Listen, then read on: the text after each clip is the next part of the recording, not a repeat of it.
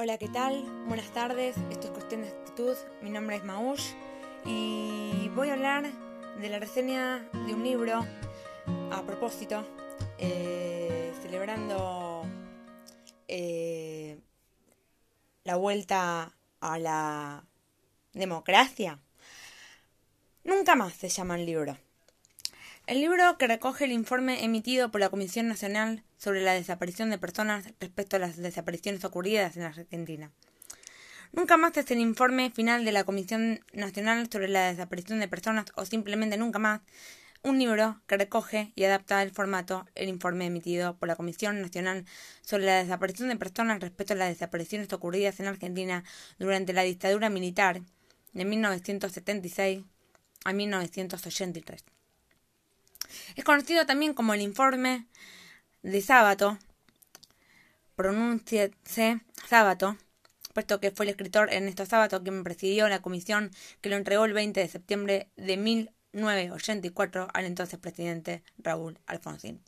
El título nunca más fue propuesto por Marshall Mayer debido a que había sido el lema utilizado originalmente por los sobrevivientes del gueto de Varsovia para repudiar las atrocidades del nazismo.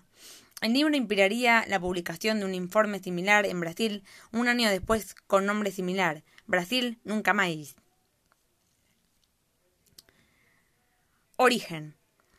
El 29 de diciembre de 1983, Ernesto Sábato fue elegido presidente de la Comisión Nacional sobre la Desaparición de Personas, CONADEP, debido a su honestidad y espíritu crítico.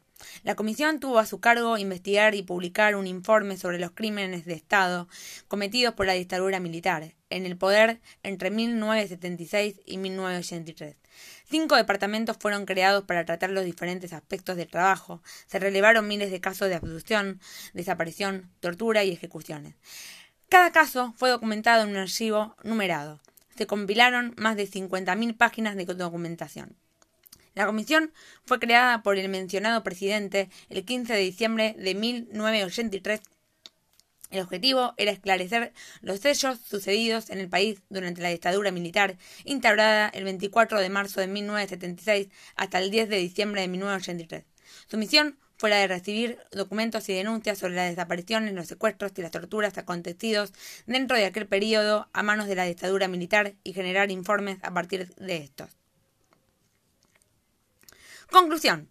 El informe explica que la Comisión repudia al terrorismo en general, pero que su misión no es la de investigar sus crímenes, sino estrictamente la suerte de los desaparecidos, llegando a la conclusión de que la desaparición de personas existió, que no fueron casos aislados y que se pudo presentar una lista completa de los datos exactos.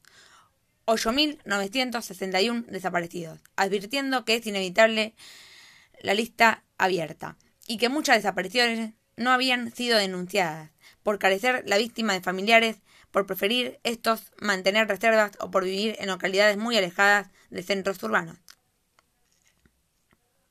Bueno, esto ha sido todo por hoy en cuestión de actitud y esto es un resumen nomás de lo que podemos rescatar de la fuente más conocida como Wikipedia y lo que queremos es que este nunca más sea nunca más.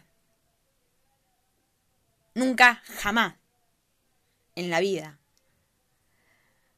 Ni de acá, de Argentina, ni de ningún país que sucedan estos ellos tan terroríficamente horribles. Esto es cuestión de actitud y con esto concluimos por hoy.